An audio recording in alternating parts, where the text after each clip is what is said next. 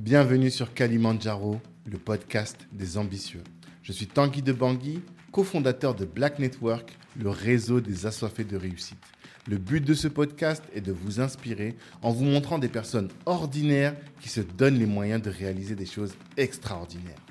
Tous les vendredis, on dissèque le parcours d'un ou d'une invitée pour découvrir les stratégies qu'il ou elle utilise pour atteindre ses objectifs. Prenez place, c'est parti. Ce podcast est soutenu par le cabinet de gestion de patrimoine Banou Conseil. Vous êtes salarié et projeté de lancer un business, faites appel à Banou Conseil et ils vous aideront à trouver un bon bien et surtout à sécuriser votre patrimoine avant de vous entreprendre, c'est important. Si vous êtes déjà entrepreneur et que vous avez du mal à acquérir un appartement que les banques vous rejettent, faites aussi appel à Banou. Ils vous aideront à constituer un dossier solide. Moi, j'adore cette boîte qui est gérée avec beaucoup de science et beaucoup d'humanité. Je vous invite à écouter les épisodes 12 et 13 du podcast et là, vous comprendrez que je vous laisse entre de très bonnes mains. En plus, si vous venez de la part de Black Network, eh bien, vous aurez une réduction de 300 euros sur les frais d'honoraires. Allez-y, de notre part, vous serez bien reçu. Ciao. Ça y est, c'est parti. Kissy, bonjour. Bonjour Tanguy. Ça va? Ça va très bien. Je suis très content de te recevoir parce que ça fait longtemps qu'on devait organiser cet épisode. Ben, je te remercie euh, beaucoup pour l'invitation. C'est normal, c'est normal parce que tu es la plus dynamique des courtières que je connaisse. c'est gentil. c'est gentil. Et euh, tu as plein d'idées. Rien que là, on a, ça fait au moins une heure qu'on discute. euh, J'ai eu plein d'idées. Donc, je pense que nos, nos, a- nos auditeurs vont beaucoup gagner à cet échange et à entendre tout ce, dont, tout ce que tu, tu euh, veux nous partager. Est-ce que tu peux nous expliquer quel est ton métier? Alors moi, mon métier, euh, je suis courtier, donc je vous aide à trouver un crédit auprès des banques pour réaliser euh, vos projets qui nécessitent un crédit. D'accord. Et euh, d'où est-ce que ça te vient, ça? À quel moment tu t'es dit, tiens, je vais me lancer dans, dans la finance, dans la banque? Enfin, dans la- le courtage Alors en fait, ça a été, euh, je ne connaissais pas du tout le, le monde du courtage hein, à la base. Mhm. Euh, J'étais étudiante à Paris 13, à la fac de droit, et euh, je me destinais à des études juridiques. D'accord. Et puis un jour, j'ai rencontré un, un prof d'anglais, parce qu'en parallèle, je faisais euh, des études. Mhm. Et j'ai rencontré en fait un prof d'anglais euh, qui euh, connaissait bien euh, à l'époque le Crédit foncier de France. Et puis euh, il avait vu que en parallèle de mon travail, des fois je m'absentais pour aller passer mes examens euh, à la fac. Ok. Et du coup, il m'a dit, mais des fois, je vous vois pas, euh, qu'est-ce que vous faites, etc. Mm. Et puis j'ai dit, bah écoutez, euh, bah, je suis étudiante en droit, euh, etc. Et puis il m'a dit, mais à la fin de vos études, qu'est-ce que vous comptez faire Mhm. Et puis je lui ai dit, bah justement, je me pose la question, parce que le droit, c'est pour moi, c'est un peu long. Euh, je suis un peu trop dynamique, en tout cas à mon sens. Mhm. Et donc, du coup, il m'a dit, bah, est-ce que vous connaissez le crédit foncier, etc. J'ai dit, non, je connais pas, qu'est-ce que c'est? Et puis, et puis il m'a dit, bah, écoutez, je peux vous faire entrer au crédit foncier si vous voulez. Mhm. Et donc, euh, j'ai commencé à m'intéresser un peu au crédit foncier. Et puis, j'ai trouvé une entreprise qui euh, proposait des- du crédit immobilier. D'accord. Et puis, euh, dès que je suis rentrée dans cette entreprise, j'ai vu que des gens qui gagnaient à l'époque, c'était, je crois, en 2000, euh, 2006, je crois, Mhm. des gens qui gagnaient 1200, 1300 euros devenaient propriétaires. Mhm. Et là, euh, tout le monde de, de- de l'immobilier un peu a commencé à s'ouvrir à moi. Je me suis dit, mais c'est fou. Mhm. Des gens gagnent 1200, ils sont propriétaires, ils n'ont pas peur, ils se lancent. Mais mais qu'est-ce que c'est que ce monde en fait? Mhm. Et euh, c'est comme ça que j'ai découvert euh, le fait d'être propriétaire, qu'est-ce que ça apportait euh, et tout ça. Et donc j'ai travaillé en banque pendant euh, 12 ans. Et puis après, j'ai décidé de passer de l'autre côté et puis d'aider les gens, moi aussi, à devenir propriétaires et Mhm. à arrêter de jeter leur argent par la fenêtre en restant locataire. Et pourquoi t'es passé de l'autre côté du coup? En fait, j'idéalisais énormément le monde bancaire. C'est-à-dire que euh, je ne sais pas où je suis allée chercher ça, mais dans mon imaginaire, le monde bancaire, c'était vraiment un monde formidable. C'est-à-dire Mhm. que euh, le banquier vous donne des conseils, il vous explique comment, euh, quelles sont les stratégies à mettre en place pour que vous puissiez organiser votre patrimoine et celui de vos enfants. Mhm. Et puis quand j'ai vraiment travaillé dans, ben, dans une grande banque, j'ai vu qu'en fait, c'est pas du tout ça. Que euh, la banque, c'est un commerce comme un autre. hein. Mhm. Et que si vous n'avez pas les clés, ben, vous pouvez clairement passer à côté de la construction d'un patrimoine. Et que le banquier, en fait, euh, oui, effectivement, il peut vous aider à bâtir votre patrimoine, mais ça va, c'est pas lui qui va vous appeler pour le faire. Mhm. C'est vous qui allez venir vers lui pour lui dire je veux faire ça, et peut-être, et peut-être. Il va vous donner les conseils qu'il faut. Et je me suis dit, si je veux vraiment faire les choses comme je veux, avec ma vision, il faut que je passe de l'autre côté. Hmm. Ok, d'accord. Ok, d'accord. Et euh, est-ce que tu peux expliquer aux gens quel est le rôle du courtier? C'est quoi Quel est son rôle dans le processus? Alors, le courtier, c'est quelqu'un qui va euh, sourcer euh, les bons banquiers pour vous. Mhm. Alors, clairement, euh, si vous avez un projet immobilier, il se peut que vous soyez dans une banque où vous vous, sentez bien, ou euh, bah, vous y êtes depuis que vous êtes petit, c'est vos parents qui, qui vous ont mis dans cette banque-là, mais il se peut que votre situation ne corresponde pas à la banque où vous êtes. Mhm. Dans le sens que la banque, elle vous ouvre effectivement un, un compte, mais quand vous avez des projets importants, tels que avoir un, un crédit immobilier, il se peut que votre banque, sur ce sujet-là, ne vous fasse pas confiance. Mhm. Donc le courtier, c'est quelqu'un qui, à force de travailler avec plusieurs banques, sait quelle est la banque qui correspond à votre profil. D'accord. Du coup, quand vous avez un projet, il va savoir quelle est la banque qui va être capable de vous accompagner sur ce projet-là. Hmm. Ça peut être votre banque ou ça peut être une autre banque que vous ne connaissez pas. Mhm. Et le rôle du courtier, c'est justement de sourcer, de caster, de choisir les meilleurs conseillers et les meilleures banques pour vous, adaptées à votre projet. Mhm. C'est ça son rôle. Mais pourquoi est-ce que sa banque, sa propre banque, comment ça se fait que ce n'est pas elle qui nous suit sur tous nos projets, sur nos- tous nos projets immobiliers?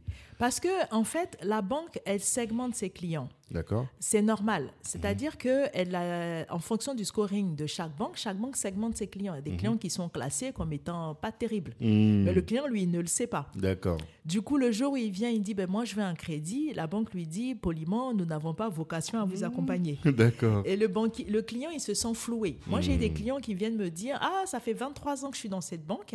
Aujourd'hui, j'ai un projet immobilier. euh, il me refuse le prêt. Et le client, il ne comprend pas pourquoi. Ben, c'est parce que ce client-là n'est pas, au moment où il demande le prêt, dans l'orientation de la banque, dans la cible de la banque. D'accord. Donc, limite, ça, la banque, ça la dérange pas de lui dire Je ne vous fais pas le prêt, parce que limite, ce client, s'il s'en va, ça ne dérange pas la banque, parce qu'il n'est plus dans la cible de la Et banque. sur quels critères elle score On l'a évoqué un peu avec euh, euh, Suzy, Mhm. notre banquière préférée. et euh, elle, a évoqué, elle, a elle a présenté un peu tout ça. Est-ce que toi, tu peux nous rafraîchir la mémoire, et même pour ceux qui n'ont pas écouté cet épisode Alors, il faut savoir que les cibles phares des banquiers aujourd'hui, c'est quelqu'un qui a moins de 35 ans, D'accord. qui gagne 2000 euros euh, par mois. Mhm. Et si vous êtes en couple, vous gagnez ensemble 50 000 euros à l'année, ça fait euh, bah, 2000 euros à peu près par personne. D'accord. Ça, c'est la cible. Mhm. Donc, et au-delà, bah, vous êtes en premium. Quoi. Donc, on, vous dé- Mhm. on vous déplie le tapis rouge. Pourquoi? Parce que vous pouvez épargner, Mhm. vous pouvez faire des investissements. Donc, vous êtes générateur de produits nets bancaires. Donc, vous êtes générateur de bénéfices pour la banque, tout simplement. La banque, c'est une entreprise commerciale. Mhm. Si euh, vous n'êtes pas en mesure de faire ce qui rapporte de l'argent à la banque, c'est-à-dire des investissements, de l'épargne, etc., vous n'êtes pas rentable. Mhm. Si vous n'êtes pas suffisamment digitalisé, capable d'être autonome, et que vous avez toujours besoin d'appeler votre conseiller pour qu'il il vous fasse quelque chose, vous n'êtes pas rentable pour la banque. Ah, ça aussi, ça rentre dans les, dans, les, dans les calculs de la banque maintenant. Aujourd'hui, par exemple, un client qui est hyper digitalisé, qui est capable de s'en sortir tout seul, qui Mhm. maîtrise un tant soit peu un peu la finance, il va appeler son banquier et dire moi je veux ci, je veux ça. Donc déjà en termes de temps, il est rentable. Ok. D'accord. Il, est, il va faire des investissements, il va faire des placements, il va consommer la banque. On prend un client qui, euh, hélas, est encore euh, sur la banque traditionnelle. Il a toujours besoin de venir au guichet. Il a besoin de, de sa banque pour faire des virements de compte à compte. Mhm. Ben, ce n'est pas un client rentable. Donc, ce client-là, euh, limite, s'il n'a pas des- assez d'épargne Mhm. et qui vient demander un prêt à son banquier, son banquier, il lui refuse et ça ne Ouais. le dérange pas. Quoi. Pour un calcul très bête, quoi. Il va dire, moi, voilà, ce client-là, il me, il me sollicite beaucoup. Donc, le fait qu'il sollicite, ça fait que je mets des ressources humaines en face et que ça me coûte X. Mais il me rapporte X moins. Donc, je vais pas le, le- le- le garder, quoi. C'est pas Voilà. quelqu'un que j'ai vocation à garder. Voilà, parce qu'il faut savoir que quand votre banque vous propose un prêt et qu'elle vous dit la caution à refuser, il faut savoir que la banque, c'est un monde euh, qui, qui, qui a un langage banquier, un langage poli qui ne va pas vous blesser. Ouais. Mais quand ils vous disent la caution à refuser ou mon directeur a changé ou ce genre de choses, c'est une manière de vous dire gentiment, bah, t'es pas ma cible, euh, D'accord. va voir un peu ailleurs si j'y suis. Mhm. Donc, euh, il faut à chaque moment de votre vie, de l'évolution de votre profil, faire vous-même un benchmarking pour savoir si vous êtes au bon endroit. Et ça, c'est un peu le job du courtier. C'est-à-dire que quand vous venez nous, me voir et que vous m'expliquez un peu votre profil, Vous me dites, allez voir toutes les banques. Moi, poliment, je vais vous expliquer qu'on ne peut pas aller voir toutes les banques parce que toutes les banques ne vont pas vouloir forcément de vous. En fait. Hmm, D'accord.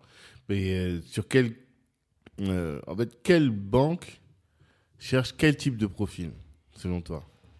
Alors, si vous êtes un client un peu euh, social, c'est-à-dire qu'il y a aujourd'hui des banques qui sont un peu sur une approche un peu sociale. Hmm, Euh, c'est-à-dire, moi je vais dire que ça peut être un peu la caisse d'épargne ou un peu euh, la poste. D'accord. Donc, bien sûr, elles ont des offres premium, mais elles ont aussi une partie sociale. Mhm, Donc, elles sont un peu, euh, un peu plus euh, appétentes, mhm, ouvertes, mhm. disponibles pour une clientèle un peu euh, sociale. Par sociale, je dis pas, je parle pas de RSA, ce genre de choses, mais Non. une clientèle un peu plus populaire. Elles sont un peu plus euh, ouvertes, euh, un peu plus accueillantes sur ces thématiques-là. Si vous n'avez pas un certain type de revenu, vous ne pouvez pas partir, par exemple, sur des banques telles que euh, HSBC, Bien sûr. parce que c'est pas, vous n'êtes pas du tout la cible. Hmm, Déjà, déjà euh, en termes de cotisation, vous ne pourrez même pas assumer déjà. Donc, c'est un peu compliqué. Ah ouais Ouais. Ils ont des cotisations plus élevées? Disons que c'est une clientèle un peu plus premium. Donc, Mhm. c'est pas la peine d'aller là-bas si vous savez que vous n'êtes pas dans la cible, en fait. D'accord. Si vous êtes un peu plus dans, dans, dans une clientèle un peu plus populaire, un peu plus sociale, euh, moi, je vous dirais, vous pouvez aller sur la caisse d'épargne ou éventuellement sur la poste. Ok. Euh, si vous êtes un peu, euh, je vais dire, euh, jeune cadre aujourd'hui, dynamique d'aujourd'hui, Mhm, vous, êtes, vous avez moins de 35 ans, vous avez à peu près 2000-2500 euros de revenus, vous êtes un peu la cible, je dirais, de banques telles que LCL, euh, Banque Popu, euh, BNP Paribas, pardon, hmm. et euh, Société, Générale. Ok. Voilà. Ça, c'est des banques vers lesquelles vous pouvez vous tourner ou éventuellement les banques en ligne parce que Mhm. vous êtes la cible. D'accord. Euh, si vous êtes euh, sur de très hauts revenus, donc là, c'est des gens qui gagnent à peu près 6 000 euros, Mhm, effectivement, il y a certaines banques qui, qui sont des banques euh, pas mal, mais Mhm. elles n'auront pas forcément l'accompagnement que vous allez demander. mhm, Certains, certains, par exemple, clients voyagent beaucoup. Euh, donc, ils sont beaucoup sur des banques qui sont assez digitalisées, voilà, qui, sont, qui peuvent, par exemple, sortir des offres par mail, qui peuvent travailler par mail. Du coup, il faut partir sur ces banques-là. D'accord. Ouais, en fait, toi, tu connais exactement quelles sont les cibles de chaque banque, Mm.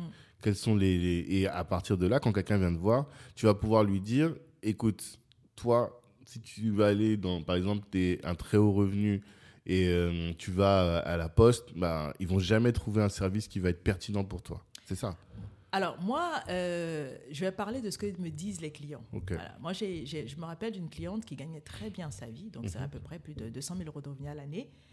Et elle Ça existe, ça Ça existe, En salaire en salaire. Ok, d'accord.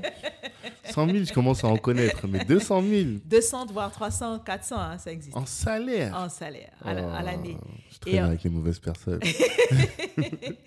Et en fait, cette cliente-là, euh, bon, ça c'est ce qu'elle dit. Après, moi, Mhm. je suis pas allée vérifier. Hmm. Euh, elle parlait de la qualité du service client et Mhm. elle était en train de dire que, que effectivement certains établissements bancaires avaient de super taux, Mhm. mais que derrière ils n'avaient pas ce qu'elle attendait Hmm. en termes de prestations.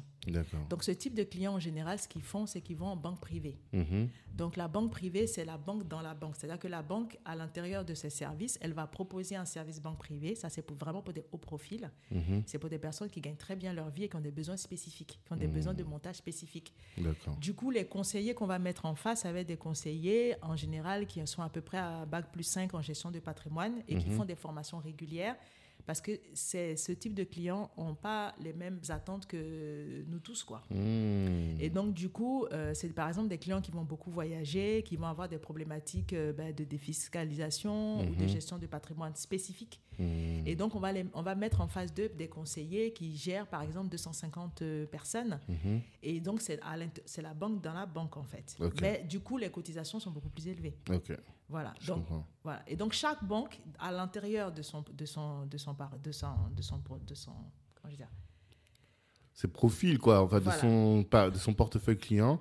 Eh bien, ça. elle a, elle, a une, profi- enfin, elle a des profils comme ça qui vont être. euh, Et même au niveau de ses, re- ses ressources humaines. Elle va ça. avoir des ressources humaines qui vont être adaptées à certains clients, quoi. Exactement. Hmm. Donc, en fait, chaque banque à l'intérieur a une offre pour, par exemple, de, de la, de la gestion, euh, Ouais. la banque privée. Ok. Donc après, après à vous de voir euh, la banque privée, de comparer en fait en Ah fonction de chaque banque privée. Est-ce est-ce que c'est banque privée pour le titre, c'est-à-dire vous Hmm. payez cher mais derrière il y a rien, D'accord. Ou est-ce que c'est une banque privée qui vraiment fait des choses à votre mesure? Hmm, Et ça, toi, tu le sais? Moi, je le sais. Ton métier, en tout cas, c'est de savoir ça. Mon métier, c'est de savoir ça, de vous faire gagner du temps. Parce qu'il y en a qui disent, moi j'ai un crédit immobilier, j'ai tapé à la porte de la banque A, j'ai tapé à la porte de la banque C, j'ai tapé, il y a des, j'ai un client comme ça qui est venu me voir, il m'a dit, j'ai fait toutes les banques de la place, j'ai eu que des refus, etc. J'ai dit, expliquez-moi votre profil. Il m'a expliqué. J'ai dit déjà, un, votre banque, c'est pas, le- c'est pas, c'est, vous n'êtes pas au bon endroit, etc., etc. C'est plutôt, par exemple, le CIC qui pourra vous aider. Hmm. Il m'a dit ah bon et tout bah oui et c'est le CIC qui l'a financé parce que là dans son type toutes les banques à laquelle il avait frappé ne correspondaient pas à son profil tout simplement. Ouais, peut-être qu'il a frappé à plein de banques, mais c'était pas les bonnes. Alors en fait, toi, tu vas faire gagner du temps parce que tu vas permettre à la personne de devenir euh, pertinente dans ses recherches. Exactement. Et de trouver, de dire que au lieu d'aller gaspiller ton énergie, c'est que voilà, toi, c'est tel truc. Exactement. D'accord. Et est-ce qu'il y a des banques en fonction des origines ethniques? Non, jamais.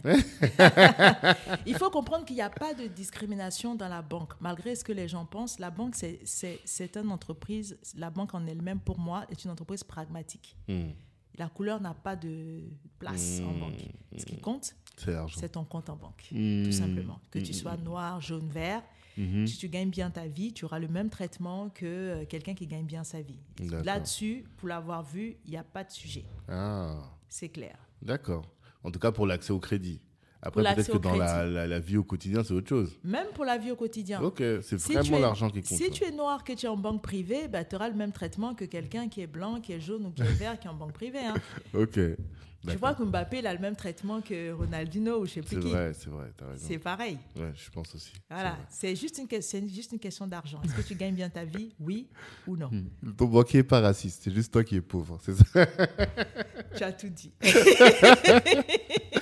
Ok, je comprends. je comprends. Donc, vraiment, le rôle. Parce que je trouve qu'il y a beaucoup de gens, à chaque fois, on leur dit Ouais, mais va voir un courtier. Ils comprennent pas l'intérêt. Ils disent Mais moi, je connais- les banques, elles sont là, autant que j'aille les voir eux-mêmes. Tu vois Mm. Donc, euh, ils ont, je pense qu'on n'a pas cette, cette connaissance-là. Mm. Alors que les gens qui euh, sont peut-être un peu plus éduqués sur ces sujets, Mm. ils savent te dire que chacun a son métier. Et ce métier-là, dans la recherche du crédit, il est fondamental. C'est ça. Il est fondamental aussi parce que comprenez qu'aujourd'hui, si vous poussez la porte d'une banque et vous dites à la banque bonjour, je veux ouvrir un compte, ils vont vous regarder avec de grands yeux. D'accord Parce que c'est rare les clients qui poussent la porte bonjour, je veux ouvrir un compte. Ah, Moi, j'ai travaillé en banque et c'est très rare. d'accord.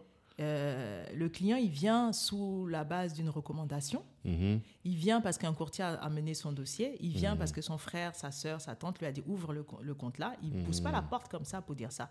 Quand il dit ça, le banquier, limite, il s'est dit euh, Lui, il est bizarre. lui. il est bizarre. Donc, il faut comprendre aussi que c'est pour ça que vous avez l'impression, quand vous allez voir une banque, que, ben, elle se demande, mais il vient pourquoi Mmh. Parce qu'aujourd'hui, c'est ça l'effet. Hein? D'accord. Parce que euh, vous êtes normalement tout petit déjà dans la banque. hein. Donc, Mm. pourquoi vous allez quitter une banque A pour aller à une banque B sans vrai. raison C'est vrai. Mmh. Voilà. Ils se demandent qu'est-ce qui, s'est passé là où vous êtes. Aussi, Voilà. Donc, ouais. c'est souvent par recommandation hein, aujourd'hui. hein. C'est soit votre oncle, votre tante, votre mari qui est allé. Vous n'allez pas comme ça tout seul ouvrir un compte. Donc, quand vous venez voir un banquier en disant Moi, je veux un crédit, Mhm. euh, oui, effectivement, il va vous accueillir, mais bon, euh, il se demande pourquoi votre banque ne le fait pas déjà. Ouais, c'est ça, clairement. clairement. Alors que bien souvent, à ce moment-là, c'est toi qui dis Elle m'a fait une proposition, cette proposition n'est pas intéressante, maintenant je vais démarcher les autres aussi. C'est ça. Ok. Exactement. C'est moi qui vais appeler le banquier pour dire voilà ce profil-là, Mm. euh, etc. Et voilà comment il se présente. Moi, j'ai vérifié parce que aussi en banque il y a les faux dossiers, il faut en parler. Il y a Mhm. des gens qui disent qu'ils travaillent à un endroit, ils travaillent pas là-bas. Mmh. Donc, C'est vrai, c'est vrai. donc en fait, euh, nous on va sourcer un peu et Mhm. on va on va aussi aider entre guillemets à force de faire des dossiers. On sait qui dit qu'il est cadre, il est vraiment cadre, et qui n'est Mhm. pas cadre et qui dit qu'il est cadre. On a aussi un peu ce- ces problèmes. Il faut quand même en parler, ces sujets-là qui existent. D'accord. Et donc, en fait, euh, bah, nous, on va sourcer aussi pour la banque. On va leur faire gagner du temps. On Mhm. va pas non plus leur envoyer des clients qu'on sait. Normalement, quand tu es un bon courtier, tu présentes pas à la banque des dossiers qu'ils vont pas faire. En fait. C'est ça. Déjà, tu perds leur temps Mm. et tu perds ton temps. Et, Et tu perds le temps du client, tu perds ta crédibilité. Mm. En fait, tu te crames dans tous les sens. D'accord. Donc toi-même aussi, tu as intérêt en tant que courtier à bien maîtriser l'offre de la banque et à leur proposer les clients qui rentrent dans leur cible. Hmm. Ça sert à rien de tenter un coup de poker en disant je te présente le dossier, je ne te dis pas tout. Mhm. Et puis au milieu, le banquier, quand il va faire le, instruire le dossier, il va se rendre compte au milieu que ça ne va pas. Il Mhm. faut être très franc. Mhm. Écoutez, monsieur, je vous présente ce dossier-là. Voilà les problématiques. Voici les points forts. Voici les points faibles. Mhm. Euh, écoutez, monsieur le banquier, est-ce que ce, ce client-là, vous voulez le prendre? Et si vous voulez le prendre, à quelles conditions et comment? C'est ça le but hein, de, de notre métier. C'est vraiment d'aplanir. On ne vient pas en winner en disant au banquier, euh, Euh, moi, euh, je suis plus fort que toi, tu décides. Déjà, ce n'est pas, c'est pas vrai. Mhm. Pourquoi? Parce que le banquier, il faut comprendre qu'il voit de l'argent tout le temps. Il voit des comptes tout le temps. Mhm. Donc, même quand vous gagnez 3 000 euros, vous arrivez devant- lui en pensant que vous êtes fort. Il faut savoir qu'avant vous, il vient de voir quelqu'un qui gagne 7 000 euros. Mhm. Donc en fait, vous êtes fort, oui et non, parce Mhm. que à force de voir beaucoup de, de- de- de- de différents profils, son œil est vicié en fait. hein. Mhm. Donc vous pouvez gagner 50 000 euros à l'année, pour vous c'est pas mal, mais si vous êtes dans une banque où le, le- le banquier a vu plein de gens à 200 000, Ouais. ben vous êtes petit, Mhm. hélas. Et Ouais. moi, pour avoir travaillé en banque, je vous assure que c'est, on a des On biais, voit vraiment des, des choses comme ça, quoi. on voit des choses comme ça. Mhm. D'où l'intérêt d'avoir un courtier qui va venir défendre votre dossier, expliquer, mâcher le travail, Mhm. montrer les points, fa- les points forts, les points faibles, expliquer votre situation, parce que des fois, il y a des choses qui s'expliquent. Et ça va être beaucoup plus facile. C'est ça, son rôle. Et c'est quoi les points forts d'un dossier Ou ouais, quand tu dis point faible, point, point fort, quels sont les points quand tu vois ça dans le dossier, dans le dossier, tu dis ah lui, il a des bonnes chances. Et des trucs où tu dis ah non, ça là, ça va vraiment être un problème dans sa situation. Alors, les points forts euh, d'un d'un dossier, c'est par exemple quelqu'un qui paye 1000 euros de loyer Mhm. et qui décide maintenant d'être propriétaire et qui va avoir une mensualité de 1000 euros. Mhm. Cette personne, elle est locataire depuis, je sais pas moi, 5 ans et elle paye 1000 euros. Ben, le Mm. banquier il sait que depuis 5 ans, cette personne paye 1000 euros. Elle a pas de retard. Elle n'a euh, pas de retard dans son ouais. loyer. Et là, elle veut devenir propriétaire avec une mensualité de 1000 euros. mhm. Risque zéro. Ça fait 5 ans qu'il paye 1000 euros. Là, il va payer 1000 euros, c'est possible. A contrario, on prend quelqu'un qui est hébergé, qui est Mhm. chez papa, chez maman, qui n'a pas d'épargne, Mhm. qui n'a pas un sou de côté, Mhm. qui vit la Dolce Vita Mhm. Et qui est jeune, euh, tout beau, euh, Ouais. tout belle. Même s'il est jeune, en fait. euh, qui dit, ah là, moi, je veux un crédit. Et qui, en face, veut un bien euh, super dans les beaux quartiers et tout ça, qui veut un bien à 1000 euros. mhm. Le banquier, la première question, mais Madame Perron, il n'a pas d'argent de côté, il n'a pas mis d'argent de côté. Comment il va faire pour payer 1000 euros Mhm. Il vivait chez ses parents où il avait zéro charge. Mhm. Il ne mettait pas 1000 euros. Là, tout d'un coup, il va mettre 1000 euros. Mhm. Comment il va faire Mhm. Voilà. C'est mort. Même, s'il est, même si par exemple il gagne 3000 euros et Oui. qu'il est largement en deçà du taux d'endettement, Oui. d'endettement, pardon, même ça là, ça, ça va lui poser un problème. Ça va pas suffire en tout cas. Il y a un gros saut de charge. Hmm, Ce type de profil fait peur. Hmm, Parce que le banquier dit, mais là où il n'avait même pas de charge, il pouvait même pas mettre 1000 euros de côté. hmm, Là, maintenant, il va avoir les charges, il va payer la taxe foncière, la taxe d'habitation. mhm, Il va, il- comment il va faire? Hmm. Et là, c'est vrai que dans ces cas-là, on bug un peu. Ouais. Et comment tu fais pour sauver ce genre de dossier? Ben, ce que je fais, moi, c'est que je prépare beaucoup les clients en amont. C'est-à-dire qu'un projet immobilier, ça se prépare. Ah, ok. On ne se lève pas comme ça et puis on va, ah, j'ai vu la lumière, euh, j'ai acheté. Non, on prépare son projet. Mhm. Si vous êtes, vous êtes hébergé chez vos parents et que vous savez que vous allez faire un projet immobilier, déjà, vous prenez votre salaire, vous divisez par 3. Donc, si vous gagnez Mhm. 3 000, ça fait 1 000 euros. Mhm. Vous commencez à mettre 1 000 euros de côté sur un compte épargne D'accord. Pendant un temps. Alors, quand je dis mettre sur le compte épargne, c'est pas mettre et aller chercher. C'est mettre et laisser là-bas. Et bloqué. Et bloquer. Et ça. pas toucher. Ouais, ouais, ouais. Et ensuite, le banquier va voir, quand il va rentrer les- votre dossier, il va voir que bah, pendant, je sais pas moi, six mois, vous avez mis 1000 euros de côté. Donc, vous êtes capable de payer 1000 euros. Hmm, hmm. Du coup, il se dit, bah, il est capable de mettre 1000 euros. Effectivement, il n'a pas assez d'épargne, mais pendant Mhm. six mois, un an, il a mis 1000 euros de côté. Donc, il pourra assumer 1000 euros de mensualité. D'accord. Mais toi, t'es pas rémunéré pour ce conseil-là que tu donnes. Non, hélas, hélas, parce que en fait, dans notre métier, on est payé uniquement que si on vous a trouvé un crédit C'est ça. Et si vous avez accepté ce crédit Hmm. et si la banque vous a versé l'argent sur le compte. Ah ouais. Voilà, on n'est payé que là. D'accord. Donc, c'est un travail de longue haleine. Ouais. Alors, dans notre métier aussi, il y a un peu d'escroquerie. hein. Donc, clairement, euh, il faut, vous ne pouvez pas payer un courtier tant qu'il n'y a pas de résultat. Ok. C'est ça le métier. Donc, si vous avez payé un courtier avant, c'est pas normal. Ouais. Et payé par qui? Est-ce que tu es payé par le courtier ou tu es euh, t'es payé par le client ou payé par la banque? On est payé par la banque et payé par le courtier. Par le client? Les deux? Les deux. Ah, toi, t'es bien. Pas vraiment parce qu'en fait, les banques, du coup, veulent se... Ça, ça c'est, si vous lisez les infos, c'est la dernière euh, nouveauté. Enfin, Mhm. pas la dernière nouveauté.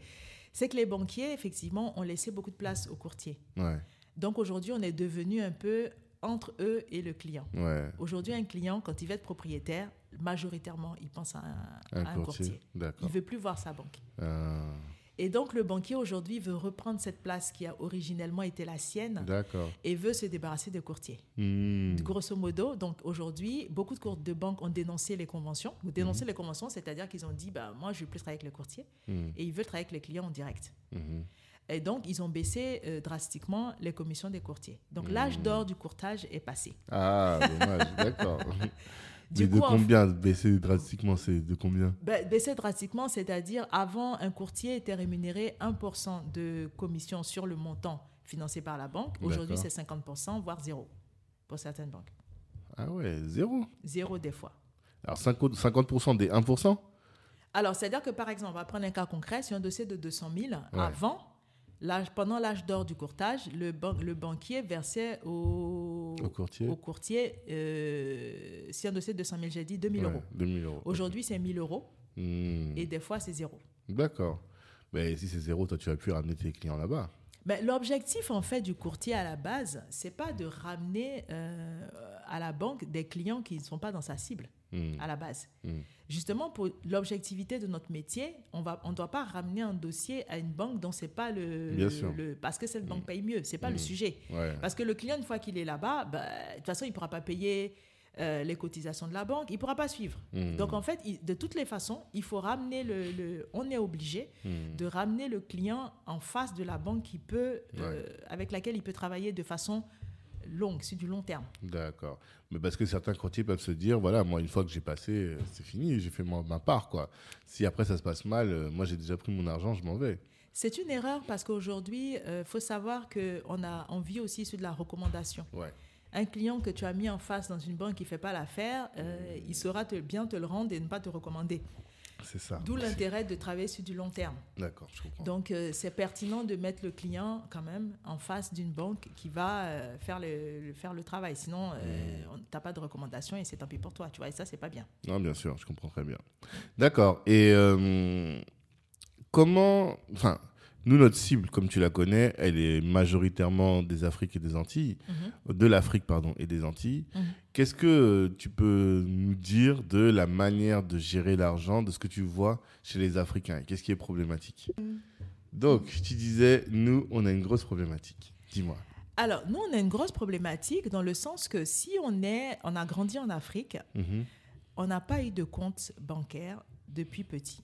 D'accord. On a travaillé avec de l'espèce. En Afrique, on travaille beaucoup avec de l'espèce. Donc, en fait, quand on, est, on, immigre ici, on continue de garder en fait cette méfiance vis-à-vis euh, des établissements bancaires. Ok. Du coup, quand on veut épargner, on épargne via des tontines. Mhm. Euh, donc, on a une forte capacité d'épargne, Mhm. mais via des tontines parce qu'on ne fait pas confiance à la banque. Mhm. Le problème, c'est que quand on a maintenant des projets immobiliers, on est les plus mal scorés dans les banques. Ça, c'est ma propre statistique. hein. Je n'ai pas fait statistique générale. Ah, que toi-même. C'est moi-même qui ai constaté ça. Ah, on- est les plus mal scorés parce qu'en fait, on ne montre pas à la banque qu'on est capable d'épargner. Mhm. Comment on retire notre argent pour continuer à travailler sur de l'espèce, comme on avait l'habitude de le faire quand on vivait en Afrique, en fait, quand on arrive ici, on ne comprend pas que la banque, en fait, est bien organisée et qu'en fait, il, faut épargner là-bas. Il faut placer son argent sur des comptes épargne qui vont nous rapporter. On préfère toujours utiliser notre système de tontine qui est bien, mais le problème, c'est que le banquier n'a pas cette visibilité. Donc, on est mal scoré. Alors, on arrive, il- on n'a pas une thune, dire les choses telles qu'elles sont. Mhm. Et le banquier, il se dit, euh, bah, ils ont 35 ans, ils n'ont pas de l'argent de côté. quoi. Mhm. Et là, c'est difficile de lui expliquer que bah, nous, on continue de fonctionner avec des tontines, etc. Mhm. Et là, ça, c'est une grosse problématique. Mhm. Notre deuxième problématique, c'est qu'on n'a pas le réflexe de se dire, dès que j'ai ma- j'ai mon CDI, bah, je vais acheter un bien. D'accord. On, on- Qu'est-ce qu'on fait? On va déposer un dossier dans un organisme HLM et on attend 10 ans pour être propriétaire, enfin locataire d'un bien qui ne nous appartiendra jamais. Mhm. Troisième problématique, Mhm. on, ne cible, on, ne, on ne capitalise pas sur notre force. C'est quoi notre force? C'est qu'en fait, on a des frères et sœurs. On est souvent, moi dans ma famille, nous sommes cinq. Mhm. On ne capitalise pas sur notre force. Mhm. On va, euh, le premier frère va habiter dans le 92, le deuxième frère dans le 93, le cinquième frère, le troisième frère dans le 94, le cinquième à, à Paris.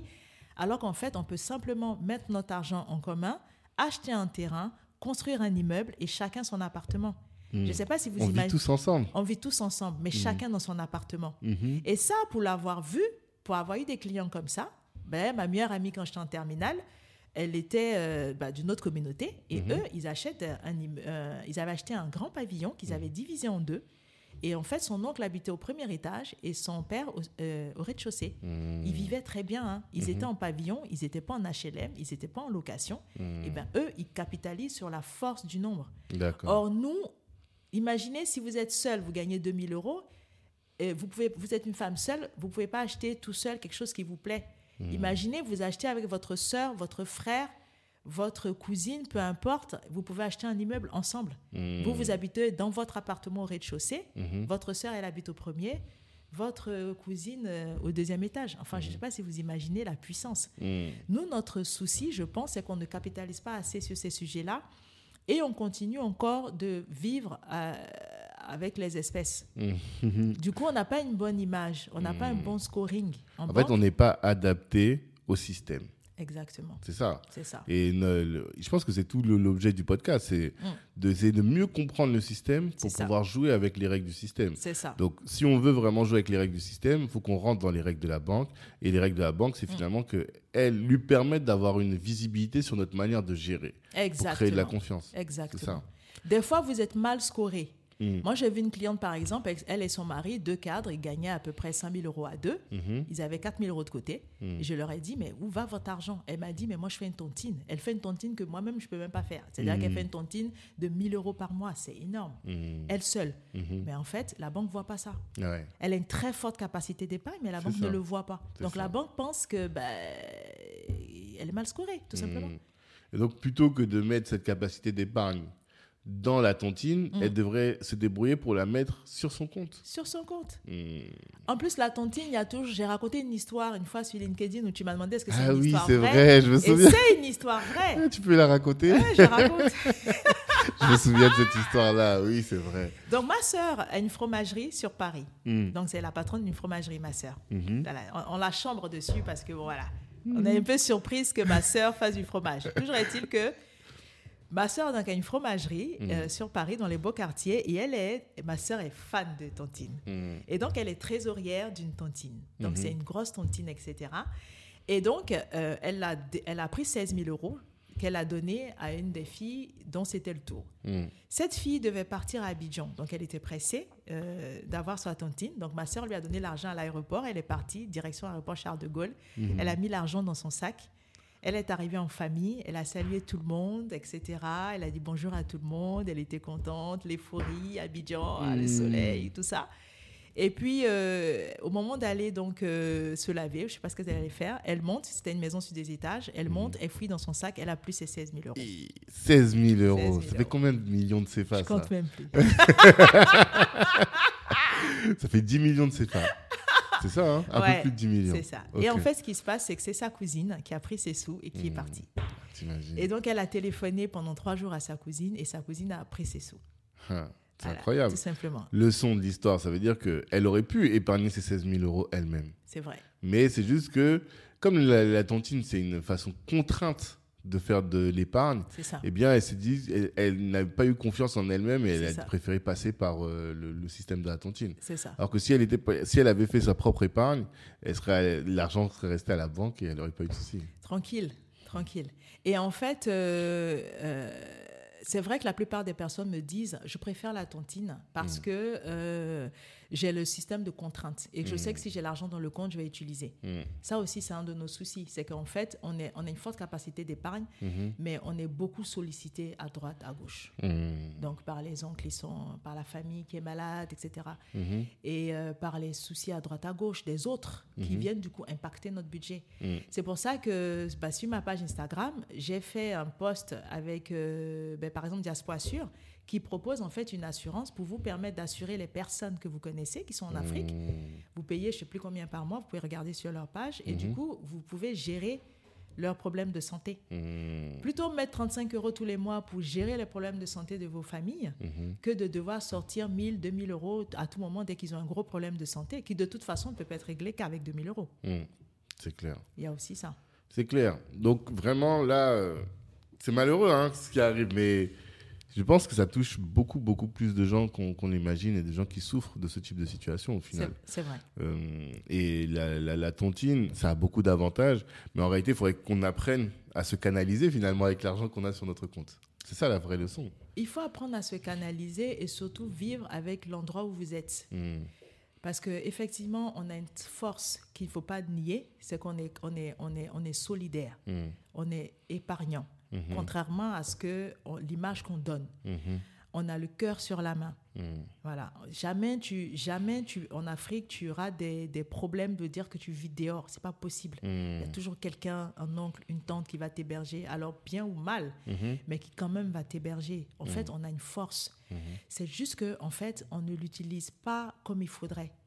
Tu trouveras toujours à manger, toujours quelque chose, toujours quelqu'un pour te donner un truc, toujours du sel, toujours. Mais en fait, une fois qu'on arrive ici, on n'utilise pas ça. Mmh. C'est-à-dire, aujourd'hui, euh, pour certaines communautés, quand il y a un programme qui se monte, ils, ach- ils achètent le lot, ils achètent un appart et ils préviennent les autres pour dire Hey, il y a cet appart-là. Mmh. Et ils se mettent en fait tous ensemble. Donc, ils deviennent beaucoup plus puissants. Mhm. Or, nous, on vit, on achète un, un appartement et chut, Mmh. on ne dit pas aux autres qu'on est propriétaire. On ne veut pas leur dire comment on a fait. Et chut, on ne veut pas leur dire qu'en fait, on est passé par Kissy Perron et qu'en fait, on a juste eu à s'asseoir et que Kissy Perron a fait tout le job et qu'en fait, on était propriétaire sans effort. et en fait, on mystifie le, le truc parce qu'on ne veut pas le dire. Et Ouais. tant qu'on ne va pas continuer à vivre comme on, à, à vivre comme on vivait là-bas, c'est-à-dire avec de l'unité, Ouais. avec du partage, avec moi, je sais comment on fait et je vais dire aux autres parce que moi aussi, je veux qu'eux aussi s'en sortent. Mmh. Ben, on sera toujours à la traîne. hein. Ah, j'ai des frissons quand tu parles là. vraiment. Non, non, vraiment. hein. De l'unité et du partage. de l'unité, top. du Mm. partage. Et on ne sera pas, je suis désolée, la dernière communauté est en HLM. Parce que Mm. moi, aujourd'hui, c'est ce que je pense. Mhm. Quand on est dans des dîners en ville ou quand on est quelque part, disons-nous les choses, mettons les pieds dans le plat. Mhm. Quand quelqu'un parle et qui dit Ah, j'habite ce quartier-là parce que je veux la tranquillité, son regard va aller vers nous. Mm. Parce qu'on est lié aujourd'hui aux logements sociaux. Mm. Et pourtant, en Afrique, on habite des quartiers qui Mhm. sont magnifiques. Exactement. Comment se fait-il qu'en Afrique, on n'accepte pas d'habiter à Bramacoté Bramacoté, c'est le ghetto d'Afrique. Mhm. Ouais, je connais pas. Ouais, Je connais Trècheville. ouais, très Gilles encore, ça va. En fait, on a des quartiers, c'est un peu des bidonvilles, tu vois. Mm. En Ah, Afrique, des, choses qui se montent un peu comme ça. Et on a des quartiers en Afrique désignés comme étant les quartiers où on n'habitera jamais. Où Mhm. tu sais, par exemple, quand tu réussis en Afrique, ah, je vais habiter à la septième tranche, Ouais. où je vais habiter aux deux plateaux, où je vais Mm. habiter à, à- à Rivera. En fait, tu Mhm. connais les quartiers chics. Ouais. Et quand tu habites en Afrique, il est hors de question que tu habites à Bramacoté. Mm. Et pourtant, quand on arrive en France, on accepte, accepte. Ouais. d'habiter dans les logements sociaux Mm. sous prétexte que ça a des noms de fleurs, jardin des fleurs, etc. On, Alors, on je vit là ce que tu veux 23 dire. ans et en plus, on paye notre loyer tout le temps sans problème. ça. Et on accepte ça. Pourquoi? Alors qu'avec de la solidarité et un peu de, de maîtrise de notre environnement, on pourrait réussir à quitter les HLM. Quoi. Que. Exactement. Parce que c'est pas l'endroit où on doit vivre. Mm. On peut, on peut être propriétaire de biens qu'on peut transmettre à nos enfants, Mm. comme tout le monde. Personne ne nous empêche. hein. Mhm. Personne. Vous emmenez le dossier de quelqu'un en banque, qu'il soit noir, blanc, jaune, vert, le banquier, c'est pas son sujet. C'est est-ce qu'il peut payer tous les mois, Mhm. C'est basta. ça. Est-ce qu'il va réussir à payer Est-ce qu'il va réussir à Et payer la crise, ça n'a pas eu d'impact là-dessus Zéro. Oui, parce que mes, mes potes là de Banou ils me disent que c'est beaucoup plus difficile maintenant d'accéder à l'emprunt. Moi, je Sans sais pas, apport. j'ai pas cette visibilité. Ah. J'ai pas l'impression d'avoir plus de refus avant que maintenant. D'accord. Euh, là, j'ai des clients, ils mettent 5000 euros d'apport, ils sont propriétaires. hein. Ok, donc il faut, que- apport, il faut de l'apport quand même. Mais ça, c'est pas de l'apport, 5000. Ah, pour toi, c'est pas de l'apport Non, D'accord. Ça pour le, juste, euh, non le banquier, ce qu'il appelle de l'apport, c'est 20, 30, 40, 50. Mmh. Quand tu arrives avec 5000, pour toi, tu dis j'ai mis de l'apport, et pour le banquier, non, t'as rien mis. Mmh, D'accord. Ok, très bien. Ok, ben, je te remercie en tout cas d'avoir pris le temps de, de- de nous expliquer tout ça. Euh, je pense qu'il faut que les gens sachent qu'ils peuvent te suivre partout, que tu es partout. Donc sur Instagram, sur LinkedIn et sur TikTok. Oui, je suis sur Instagram, euh, Mhm. sur LinkedIn et sur TikTok où vous retrouvez toujours mes actualités et où Mhm. je vous raconte un peu euh, le monde bancaire à ma façon. C'est ça, la courtière en basket. Exactement. Ben, merci beaucoup, Kissy. Mais merci beaucoup Tanguy pour l'invitation. Je t'en prie. Ciao. Ciao. Merci, merci, merci d'avoir pris le temps d'écouter cet épisode jusqu'au bout. Pendant l'écoute, vous vous êtes sûrement dit que ce contenu pouvait intéresser un de vos proches. Eh bien, partagez. C'est ce qui va nous aider à faire grandir le podcast. Si Black Network vous intéresse, vous pouvez nous rejoindre. On apporte à nos adhérents du réseau, de la visibilité, de la formation et plus largement en tout cas des opportunités. Les ambitieux sont chez Black Network. La réussite est notre objectif, l'Ubuntu est notre moyen de l'atteindre.